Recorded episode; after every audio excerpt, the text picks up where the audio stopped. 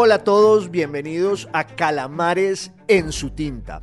Este espacio, ya saben, para que hablemos de historia y de historias, para que hablemos de tiempos pasados, que muchas veces es la mejor manera, la más bella y aleccionadora de hablar del nuestro, porque ningún tiempo es pasado.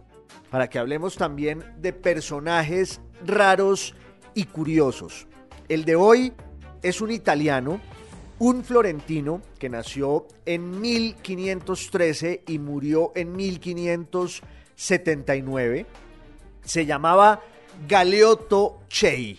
Fue un viajero, un comerciante, un burgués y estuvo en lo que hoy llamamos Venezuela y Colombia entre 1539 y 1539. 553.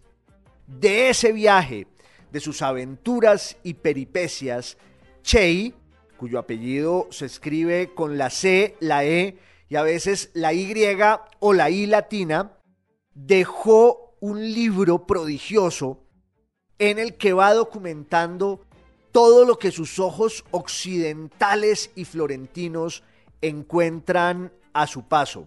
Ese libro se llama El desencanto del nuevo mundo. En Colombia lo publicó en el año 2021, hace nada, una editorial bellísima que se llama Piélago Perpetuo. Es una editorial que soñó y que hoy dirige un gran editor y escritor colombiano, Leonardo Archila. De hecho, El desencanto del nuevo mundo el libro de viajes por Venezuela y por Colombia y por América de Galeotto Chey, es el primer libro de esa editorial y yo lo recomiendo muchísimo por lo que tiene de prodigioso, por la minucia con que va narrando todo lo que ve en esa especie de irrupción inaugural de lo que es la geografía americana, nada menos y nada más que el nuevo mundo para el cual había que crear casi un nuevo lenguaje o una nueva lengua. No había palabras suficientes para nombrar eso que estaba apareciendo allí con América y Galeotto Chey en el siglo XVI es uno de esos voceros e intérpretes de la sensibilidad europea para empezar a narrar, a contar y a cantar lo que hay aquí y se esconde en sus pliegues. Pero el libro es también una rareza, razón de más para leerlo. ¿Por qué es una rareza? Porque Galeotto Chey, como ya dije, era un italiano, era un florentino y en la empresa de la conquista de América, sobre la que ya vamos a hablar y hacer unas reflexiones, sobre todo al principio había una restricción para que no llegaran los extranjeros. La empresa americana en el primer siglo sobre todo tiene una connotación castellana y extremeña Luego se va ampliando al mundo aragonés, al mundo valenciano, pero la corona buscó siempre que hubiera allí como unos peajes y unas cortapisas para que no se fueran colando elementos extraños, lo cual, como siempre ocurre en esos procesos, terminó siendo un saludo a la bandera, porque también desde el principio la empresa americana está marcada por el contrabando.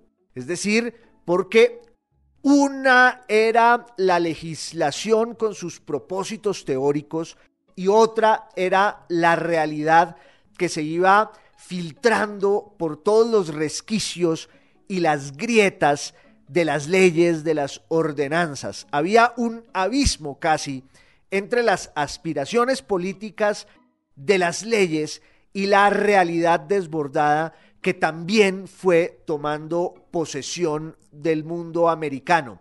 Pero entre las restricciones, la del veto a los extranjeros fue muy rígida al principio, aunque luego eso se va flexibilizando porque ya en la segunda mitad del siglo XVI y desde antes empiezan a llegar los alemanes y hay una cuota importantísima de italianos y en especial de florentinos, que eran los grandes agentes comerciales entre las distintas ciudades españolas y las distintas ciudades-estado, todavía en ese momento italianas, de manera que también en las naos y en las carabelas y en las naves que hacían las indias que venían a América, empieza a haber una nómina importante de italianos, a veces genoveses, a veces venecianos, pero de manera muy notable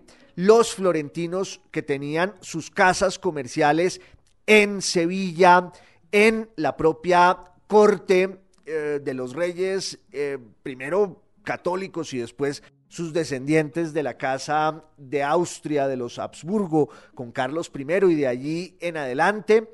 Lo cierto es que Galeotto Chey, a diferencia de sus compatriotas, sí deja un testimonio pormenorizado de su viaje y de su periplo en América. Y esa es la rareza, porque también su visión es distinta. Él no tiene un compromiso afectivo ni nacional, digámoslo así. Es una especie de testigo distante que con ironía, con sarcasmo, va dejando un rastro en su literatura de su experiencia americana.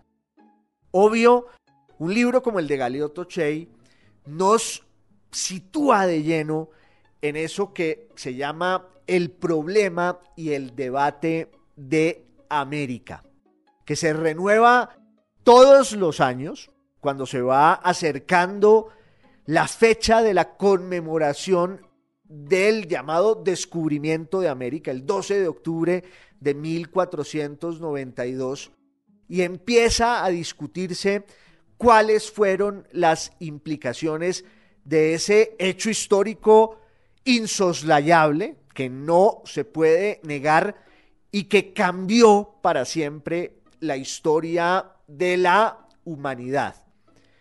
Muchos señalan los estragos y las consecuencias terribles de ese episodio que es cultural, que es económico, que es político, que es bélico y que tiene pues tantos matices y tantos pliegues para que uno lo pueda pensar. Hay incluso quienes niegan la sola posibilidad de hablar de un descubrimiento, entre comillas. Hay quienes dicen que fue más bien un encubrimiento. Un autor uh, mexicano del siglo pasado, Edmundo O'Gorman, decía que había sido más bien la invención de América. En lo que tiene que ver con los pueblos nativos de este continente, eso que se llama el descubrimiento, y mantengamos ese nombre por efectos prácticos y para entendernos, pero pongámosle comillas y notas de pie de página y asteriscos. En lo que se refiere a los pueblos nativos de América, el descubrimiento significa, sin duda, un cataclismo, la disolución absoluta de un orden cultural cósmico sobre el que además tenemos siempre una información fragmentaria, porque adentrarnos en la historia precolombina que es algo que han hecho muchos expertos desde la historia, desde la antropología, desde la arqueología, nos lleva siempre a los vacíos que hay con respecto a lo que había aquí antes de la llegada de los españoles. Por supuesto, unos uh, pueblos que lograron grandes cosas en muchos casos, pero también marcados por el aislamiento, por la dispersión. Igual esa historia está allí para que la conozcamos, para que la valoremos, pero al mismo tiempo está cubierta por el manto de silencio que implicó la interpretación que de esa historia hicieron los europeos, hicieron los occidentales, cuando llegan a lo que se va a llamar el Nuevo Mundo, que fue un nombre que le dio un cortesano italiano en España que se llamaba Pedro Mártir de Anglería. Y claro, hay de pronto hasta una adulteración de la realidad del Nuevo Mundo desde la perspectiva occidental. Ese es un hecho que atizan y refuerzan aquellos que quieren emitir un juicio crítico severo e implacable sobre las consecuencias de la llegada de los españoles al Nuevo Mundo. Y ahí está el debate y esa es la discusión. Pero también desde la perspectiva europea, no se trata solo de una empresa codiciosa y de explotación. Es difícil que dimensionemos desde nuestra época lo que debió significar para la gente de aquel tiempo la irrupción del nuevo mundo. De pronto el equivalente sería si nos imaginamos lo que hoy podría ser el hallazgo por fin de vida extraterrestre en el espacio. Eso fue lo que pasó en Europa cuando empiezan a llegar las primeras noticias y crónicas de un mundo que se le atravesó allí a Colón cuando él iba al acecho de la China y el Japón y el Oriente lejano, casi también con la obsesión de entrar por la espalda a Constantinopla, que en 1453 había sido tomada por los turcos, y de alguna manera el trato que había entre Colón y la reina Isabel era emprender una cruzada por la espalda para vencer a los turcos y recuperar Constantinopla para la cristiandad.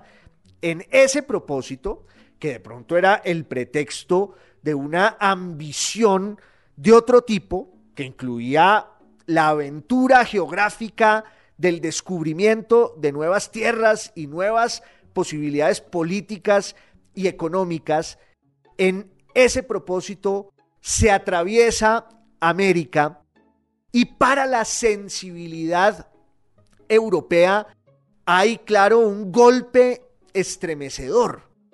Todo cambia. América se vuelve un estímulo, lo que antes se llamaba un acicate, para pensar y entender y comprender las cosas de manera absolutamente distinta.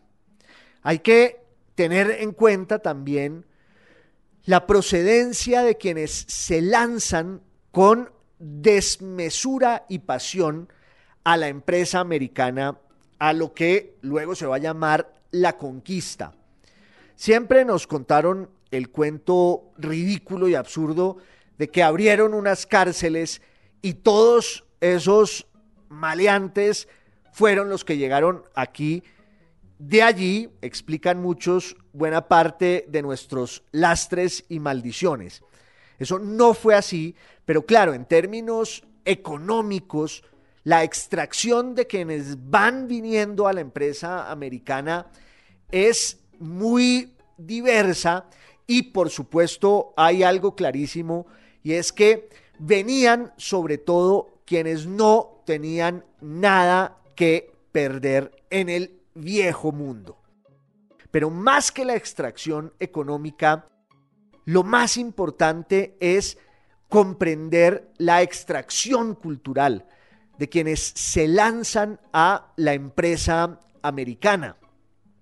Porque en la España de 1492 todavía están vigentes los valores de eso que allí se llamó la reconquista, que fue una guerra de muchos siglos entre los cristianos españoles contra los musulmanes españoles. De hecho, esa guerra tiene una especie de cierre y punto final en el mismo año del viaje de Cristóbal Colón que inaugura la era de los descubrimientos, la era del colonialismo y sin duda el proceso económico, político, bélico y cultural de la conquista. En 1492, España, o más bien la corona castellana, logra derrotar por fin el último bastión islámico en la península y hay como una suerte de continuidad histórica entre esa obsesión y esa lucha religiosa del cristianismo contra el islam que se traslada a la conquista de América. La mentalidad de los que vienen a la conquista está impregnada todavía de los valores, las obsesiones, los fantasmas de lo que era esa suerte de cruzada en tierra propia contra el otro, contra el distinto, contra el infiel.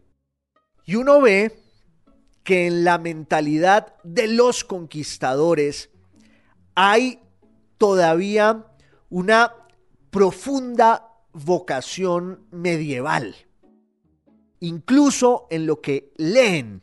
Eso lo explicó un historiador, Irving Leonard, en un libro bellísimo que se llama Los libros del conquistador. Y ahí está documentado qué leían los que venían a América, impregnados todos de esas ficciones caballerescas que empiezan a compenetrarse con la realidad y la geografía americanas y que empiezan a producir una especie de fusión delirante entre eso que está en la fantasía de los libros que leen los conquistadores y lo que van encontrando a su paso, los lugares, los animales, las plantas, de allí que la toponimia de América tenga tantas veces una referencia y una invocación a la antigüedad y a los mitos literarios que la literatura medieval preservó. Pensemos en las Amazonas, pensemos en California, pensemos en Roncesvalles, en la Tebaida. Lo cierto es que hay una nueva sensibilidad europea y occidental. Eso es lo que empieza a llamarse también muy pronto la modernidad, que es un fenómeno que tiene todo que ver con la aparición y la invención y claro, la conquista de América. Se necesitaba, decía antes, una nueva lengua para nombrar el mundo y contarlo y cantarlo. Por eso, parejas a las proezas de los conquistadores en la ocupación del nuevo mundo y su desmesura, corren desde el principio las crónicas que documentan esa especie de épica americana. Digamos que hay una tragedia americana, que es la del encuentro de los dos mundos y el cataclismo que nace de allí, pero hay también una épica americana que es la de quienes se lanzan enseguecidos a descubrir, pero sobre todo a crear y a inventar una nueva realidad. No en vano hay un parentesco entre las utopías del renacimiento europeo que se habían ido concibiendo en Italia, en Inglaterra, en Francia, desde la filosofía y desde la literatura, y su consumación en el proyecto de América. América fue la gran utopía. Una utopía que muchas veces derivó, como suele ocurrir con las utopías, en el infierno. Pero en el primer siglo de la empresa americana, la literatura va nombrando el mundo y va dando cuenta de lo que ocurre en él y lo pone en una serie de crónicas, epístolas, cartas que van llegando a Europa y que la transforman para siempre. Entre esas crónicas americanas, lo que se va a llamar las crónicas de Indias, América surge como un nuevo género literario. Casi todas ellas tienen una aspiración glorificadora. Es el uso de la poesía épica para cantar la gloria de un individuo o de un pueblo. En este caso es la exaltación de la gloria y las proezas de los soldados españoles. También en los rincones de las crónicas de Indias muchas veces hay una reflexión sobre las consecuencias de la conquista, que es algo que hay que señalar porque quizás nunca antes y nunca después en la historia de la humanidad una empresa de conquista hubiera tenido detrás de sí una reflexión tan intensa sobre lo que ella significaba. Podríamos decir que el problema y el debate de América nacen también con América. De suerte que en las crónicas de Indias está el relato épico de lo que va pasando. A veces hay una especie de reclamo airado de quienes las escriben contra los excesos y los horrores a los que los blancos, los españoles, someten a los indígenas y hay también, pues, la apropiación del mundo desde la palabra y desde el lenguaje para poder darle sentido. Insisto, América ya no solo como una realidad geográfica y utópica, sino también como un proyecto literario que encuentra una nueva lengua, que es la que además habita en el espíritu americano casi desde las crónicas de Indias hasta el boom de la literatura en el siglo XX. Uno piensa en lo que escribe en México Bernal Díaz del Castillo o lo que escribe Gonzalo Fernández de Oviedo o Pedro López de Gomara. O piensa en lo que escribe en el Perú Ciesa de León o lo que escriben en Colombia Juan de Castellanos y Fray Pedro Simón. Hay allí muchos registros, a veces el detalle minucioso, a veces la exaltación épica y poética, está el famoso recuento que hizo Fray Bartolomé de las Casas de la destrucción de las Indias, siendo casi el precursor de la crítica a la conquista que nace en la entraña misma de esa España del siglo XVI.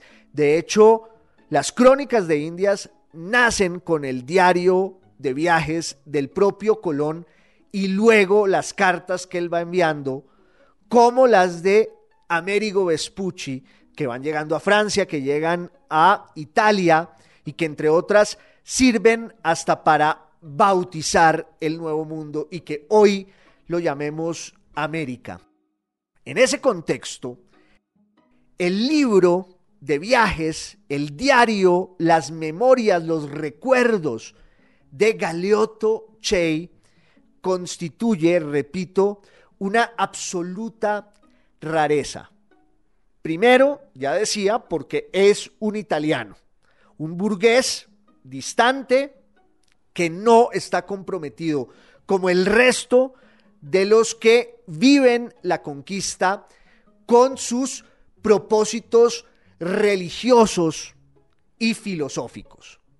Pero además porque él tiene desde ese lugar irónico y sarcástico y desencantado la posibilidad de entender mejor qué es lo que está pasando allí. Galeotto Chey nace en 1513 en Florencia. Ese año es un año agorero porque muy cerca de allí estaba escribiendo en su exilio Nicolás Maquiavelo, el príncipe. Florencia era una ciudad dada por entero al comercio, al espíritu burgués. De hecho, fue una de las primeras grandes ciudades del Bajo Medioevo que se dedicaron a eso que hoy podríamos llamar el capitalismo o la economía de mercado. Y de allí nace su identidad, su poder, sus tradiciones políticas que oscilan un poco entre la república y el señorío.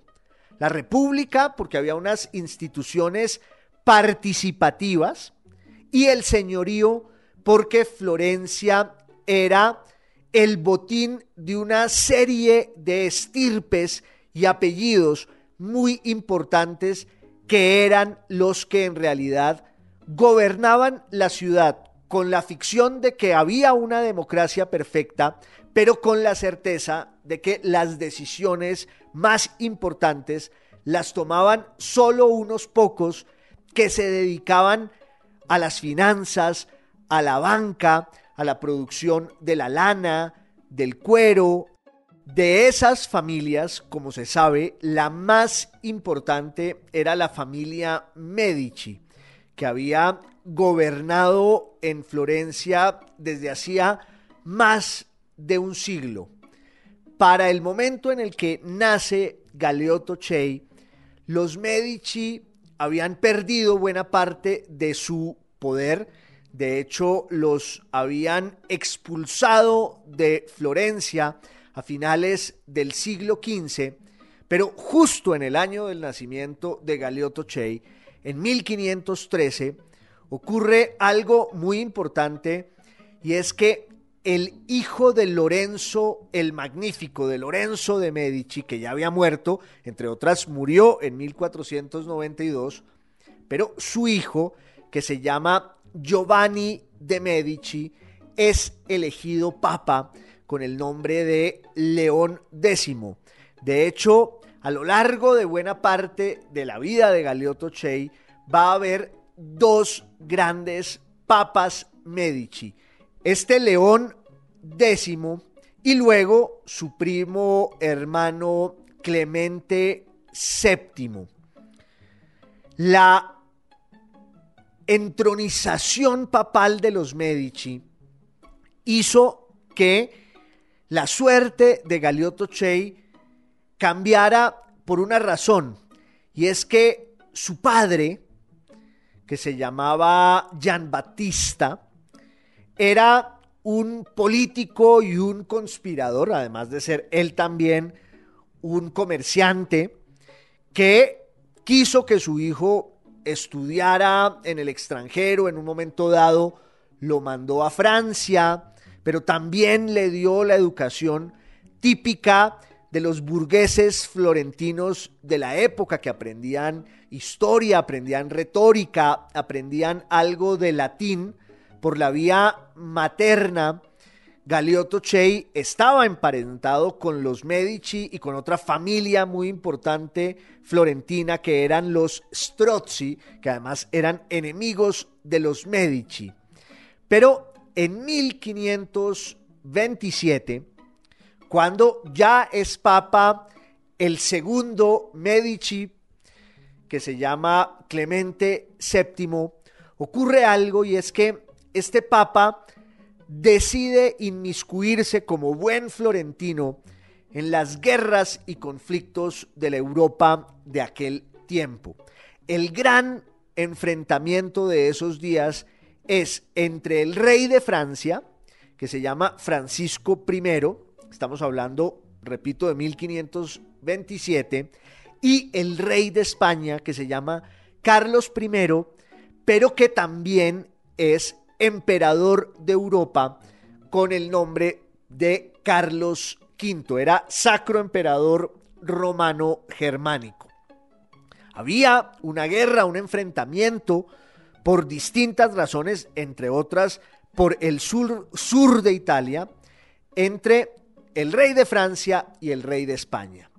Y el Papa interviene en esa disputa en favor del rey de Francia y en venganza, el rey de España decide invadir Italia y sobre todo entrar a Roma, que es lo que se llama el famosísimo saco o saqueo de Roma en mayo de 1527, cuando entraron las tropas españolas a la ciudad eterna para darle una lección al Papa. Entre otras, allí había un personaje muy cercano a los colombianos que se llama Gonzalo Jiménez de Quesada.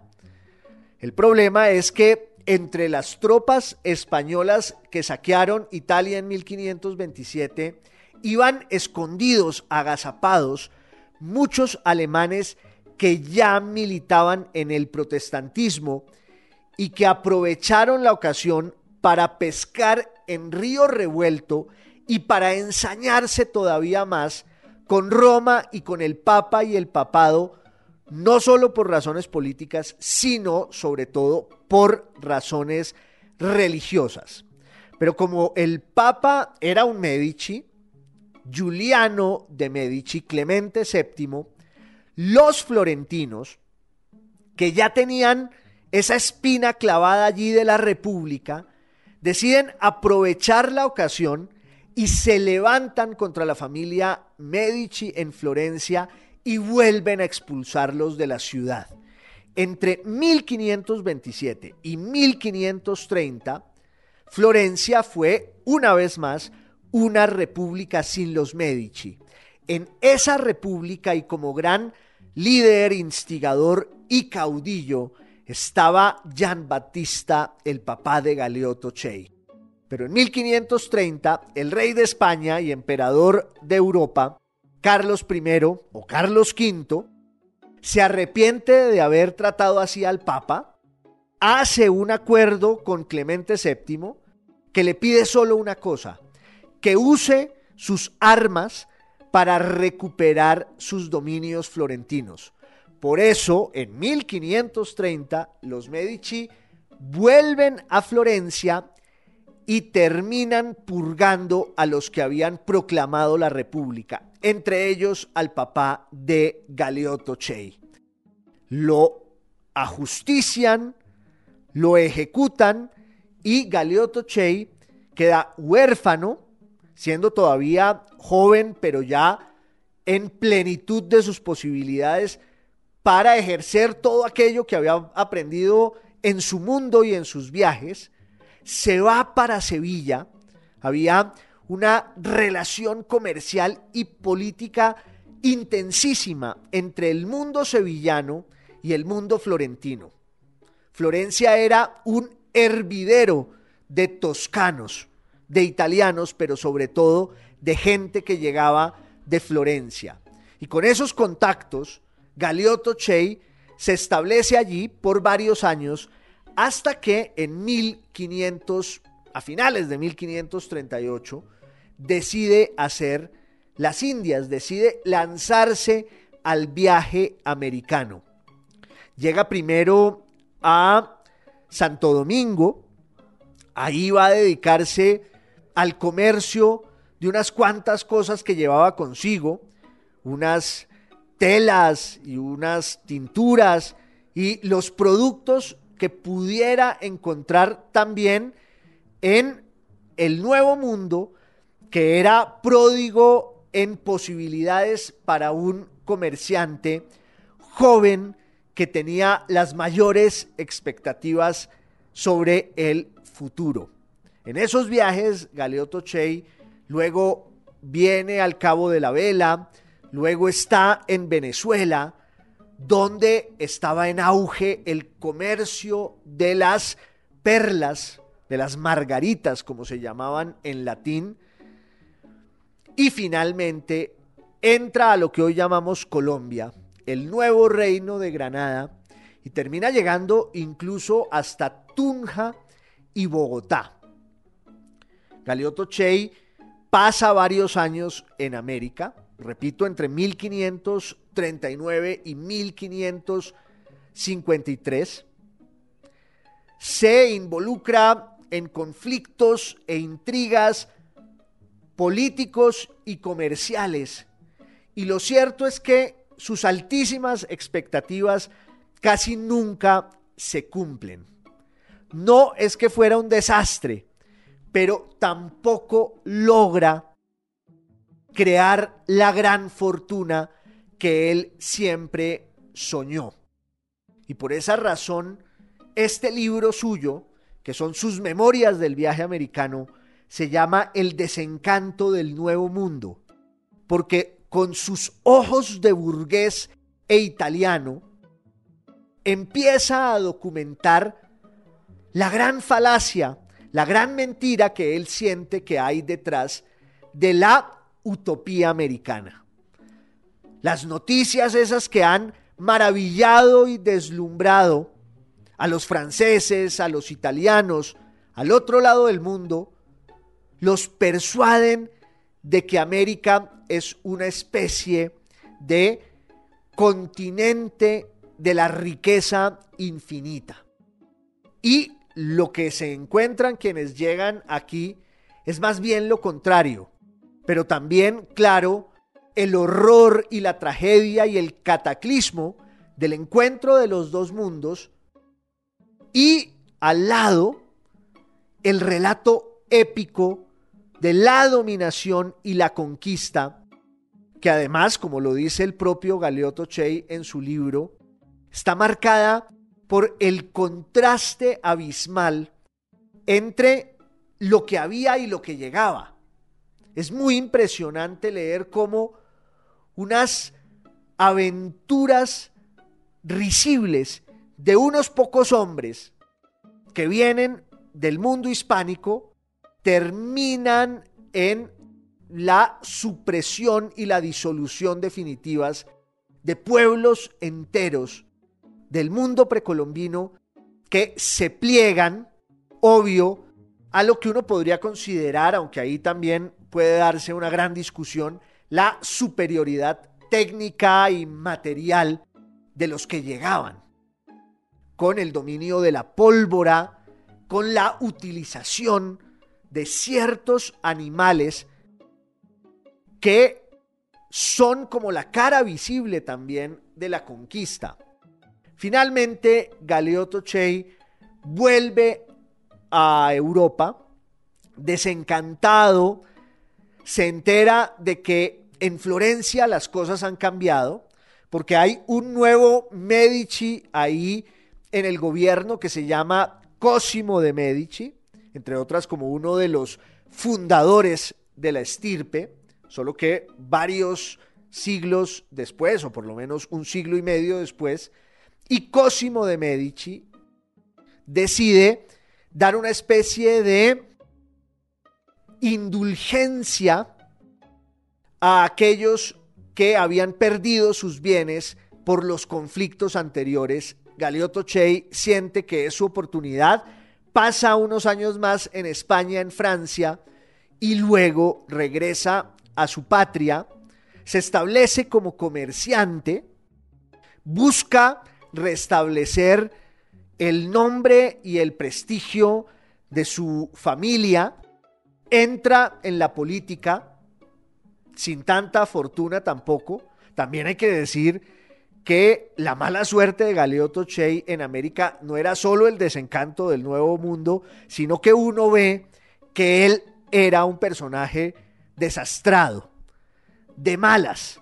Le faltó un buen baño de ruda o antes de llegar a América o al volver a su patria, donde eso sí acumula unos cuantos cargos públicos en el gobierno de la ciudad y en sus ocios y en sus ratos libres se plantea la posibilidad de escribir sus memorias.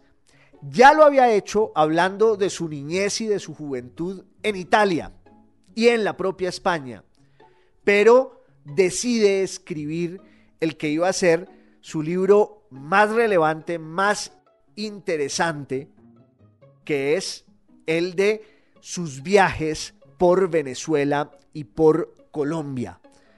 Escribe ese libro en el dialecto de la Toscana, en la lengua florentina que había sido la de las novelas de Boccaccio y los sonetos de Petrarca, y lo hace también para convencer a muchos de sus compatriotas de que no se dejen deslumbrar por el espejismo de las Américas. Muchos creían que llegar a América era la panacea y se sorprendían de que Galeotto Chey no fuera un potentado y no fuera un millonario. De hecho, hubo muchos que descreyeron del hecho de que él sí hubiera estado en América. Como no lo veían rico y próspero, dudaban de sus viajes. Y para demostrar que él sí había estado aquí, se sienta y escribe este libro del que yo quiero leer algunos fragmentos por su encanto, por su desparpajo y porque hay, insisto, una visión novedosa y única en las crónicas de Indias sobre lo que era América, lo que era el Nuevo Mundo y en particular lo que era Colombia o lo que hoy llamamos así en el siglo XVI. Fíjense cómo habla de las mujeres, de las pocas mujeres cristianas españolas que hay todavía en República Dominicana recién llegado. Las mujeres cristianas en esta isla viven muy sanas y gallardas.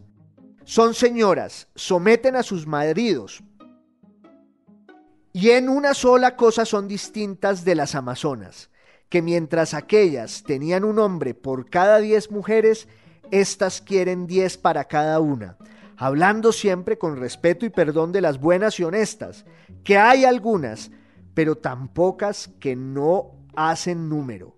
Son las venidas de España y las nacidas aquí calientes, desfachatadas, sin vergüenza, ni honestidad, ni respeto.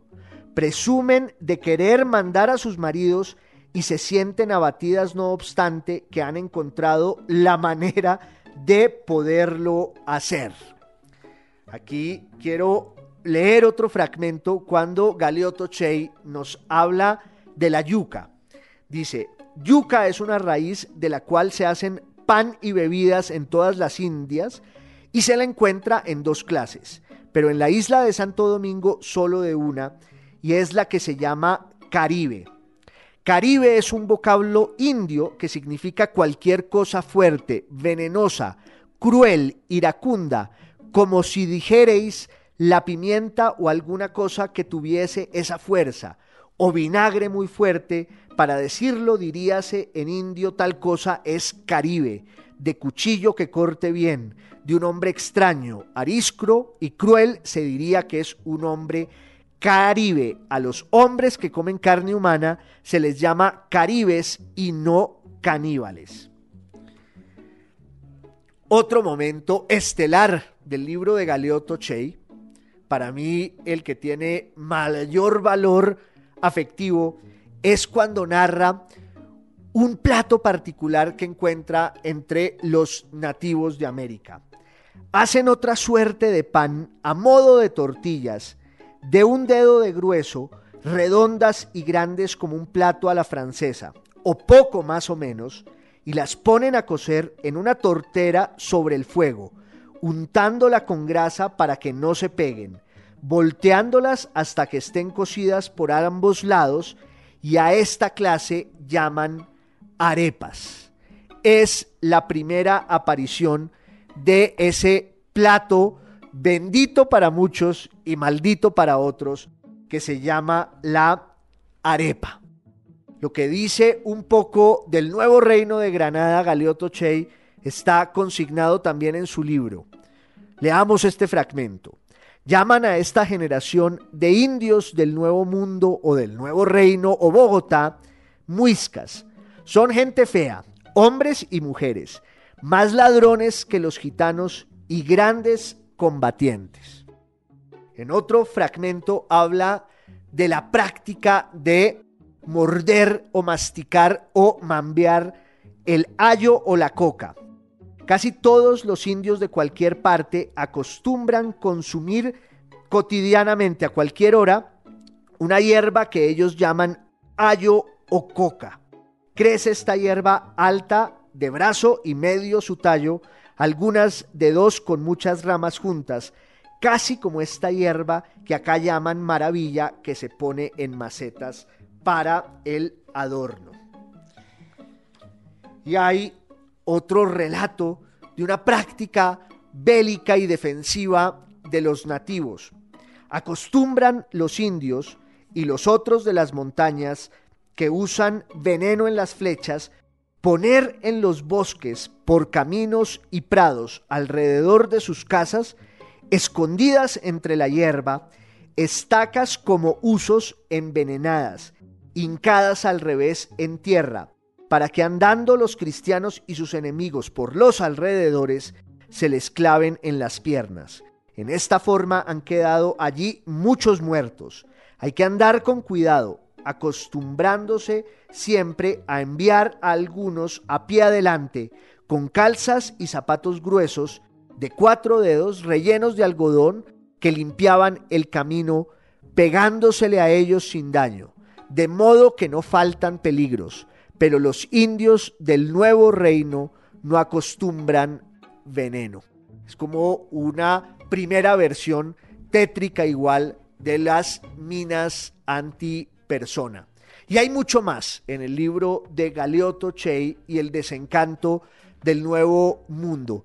Yo quería invitarlo, convocarlo en esta salida de calamares en su tinta para hablar un poco del debate y el problema y la empresa y la tragedia y el cataclismo y la épica de América para mencionar este texto que no es tan conocido y para adentrarnos en una visión del nuevo mundo que sigue siendo el nuestro, que es muy distinta del resto y de todas las que ya conocemos y hemos leído desde hace tanto.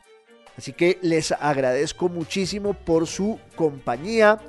Los espero en la próxima salida en esto que es radio, es podcast, es video podcast y les mando un abrazo a todos.